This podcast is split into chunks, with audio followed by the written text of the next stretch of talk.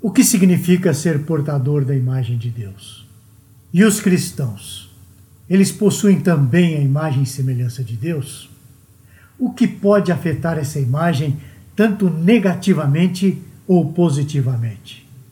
O meu nome é Marcelo Valim e para nos falar sobre esse assunto, eu vou trazer até você um texto de alguém que é formado em logística e membro da Igreja Batista Reformada de São Paulo onde ele ministra estudos bíblicos para grupos de jovens e de crianças. O nome dele é Renato Oliveira, que é casado com Graziela e pai da Luísa. Hoje ele aborda um tema aqui no Teomídia Blog que tem como título Os Portadores da Imagem de Deus.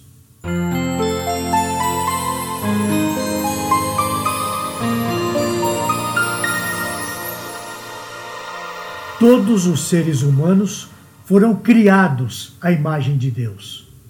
Nós podemos constatar isso lendo o primeiro capítulo de Gênesis, nos versículos 26 e 27.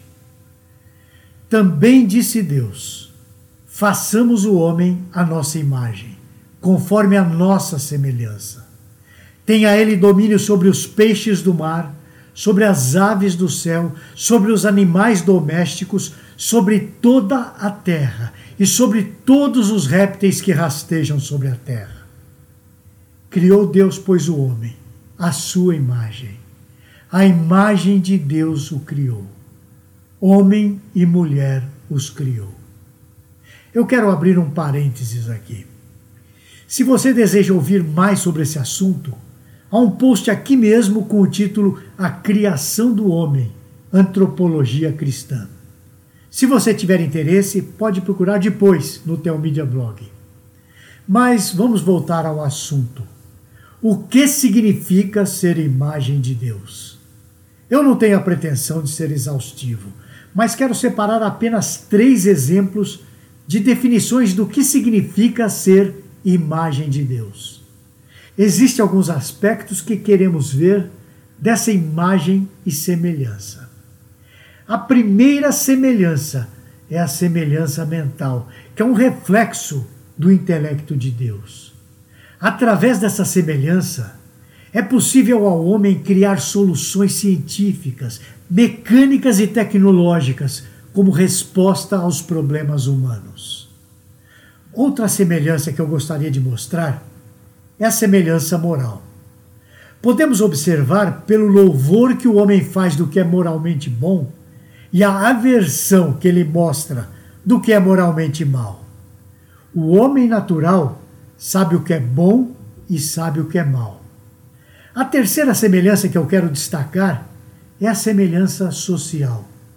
O homem não foi criado para estar só. Os seres humanos foram criados para manter comunhão. Portanto, quando alguém constitui matrimônio, ou quando alguém faz amizades, demonstra o caráter de Deus em relação a essa atitude. Agora, vamos voltar à pergunta que eu fiz lá no início. E os não cristãos possuem também a imagem e semelhança de Deus? Avaliemos essa questão dentro dos parâmetros citados há pouco. Eu vou responder com algumas perguntas. Quanto ao aspecto moral, o ímpio pode exercer o seu intelecto para soluções de problemas humanos? Claro que sim. Com certeza, você conhece um ímpio que seja médico, advogado, mecânico e dos bons. E quanto ao aspecto moral? O ímpio pode exercer o discernimento do que é certo e do que é errado? Nesse ponto, isso também é possível. E é possível através da graça comum de Deus, que é dada a todos os homens. Agora, o problema surge porque muitas vezes, por conta do pecado, o ímpio vai chamar de certo aquilo que é errado e chamar de errado aquilo que é certo. Mas em certo nível, porém, o ímpio pode sim discernir o que é certo e errado. E quanto ao aspecto social? O ímpio pode ter comunhão com outras pessoas? É claro que sim. O ímpio também tem amigos, constitui matrimônio e por aí vai. Com tudo isso, Podemos concluir então que o ímpio também é portador da imagem de Deus. O problema é quando observamos os exemplos extremos, como de um assassino, um estuprador ou mesmo até um político corrupto. E esses? Esses também carregam a imagem e semelhança de Deus? Bem, nesses casos que eu acabei de mencionar, podemos comparar a situação dessas pessoas com a situação de um ser humano com o corpo carbonizado. Ao olhar esse corpo desfigurado e destruído pelo fogo, mal conseguimos identificar como sendo de uma pessoa. Mesmo assim, sabemos que se trata de um corpo humano. Da mesma forma, o pecado desfigura e distorce a imagem de Deus no ser humano. O pecado corrompe de maneira severa, a ponto de questionarmos como tal pessoa pode ainda ser considerada uma criatura do nosso Senhor. O homem está morto em seus delitos e pecados. É somente em Cristo que a sua natureza pecaminosa pode ser transformada. A sua capacidade mental, o seu entendimento da realidade, as suas ações podem refletir a verdadeira imagem de Deus. Portanto, podemos concluir que, ao afirmar o potencial das pessoas como portadoras da imagem de Deus, não é mais importante do que lembrá-las da sua pecaminosidade. Sim, existe a imagem de Deus, mas completamente distorcida. Só o poder de Deus em Cristo é que traz essa imagem à condição original de santidade. Como está escrito, não há justo, nenhum sequer. Não há quem entenda, não há quem busque a Deus. Todos se extraviaram e a uma se fizeram inúteis.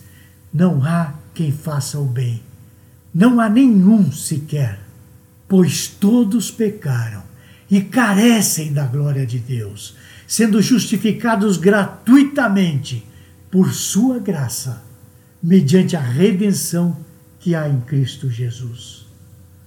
Eu acabo de ler Romanos capítulo 3, nos versículos 10 a 12 e os versículos também 23 a 24. Deixe-me abrir mais um parênteses. Se você deseja ouvir sobre esse assunto, há um post aqui mesmo com o título O Mal Supremo e o Pecado.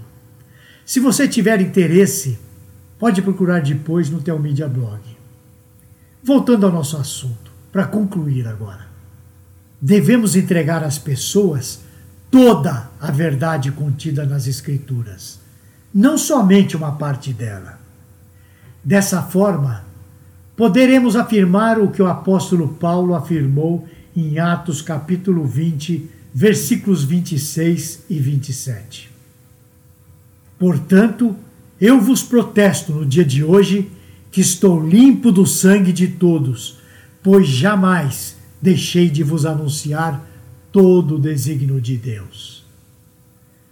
Negar alguns atributos de Deus presentes no ser humano é um erro.